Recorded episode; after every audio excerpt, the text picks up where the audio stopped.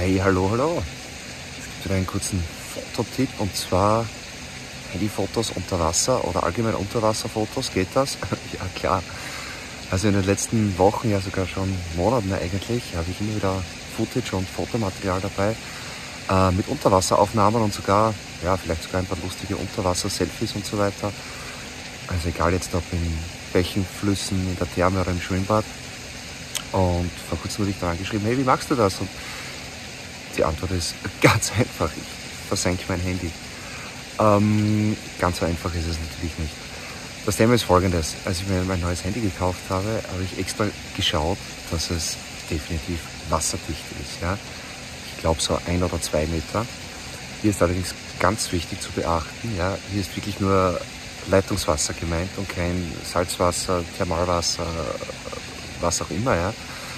Und ja, darum habe ich ganz cool, ohne nachzudenken, einfach mal ja, das Handy ins Wasser gegeben. Ja, vielleicht sogar auch mit einem Selfie-Stick einfach versenkt und ein paar Aufnahmen gemacht.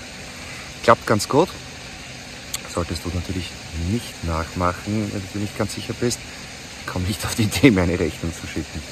Äh, Lösung für dein Handy auf jeden Fall ist, äh, es gibt so Unterwassergehäuse, blende ich die hier ein, kosten ein paar Euro. Also ich habe durch Zufall durch ein Elektronikgeschäft an der Kasse, da waren die ganz vorne so als Ladenhüter um 4,90 Euro.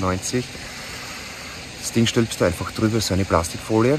Funktioniert echt toll, also den Display kannst du ganz normal bedienen damit. Einfach ausprobieren, um 5 Euro ist nichts verhaut. Und ja, das gibst du einfach drüber. Und hier kann ich dir einen Tipp geben.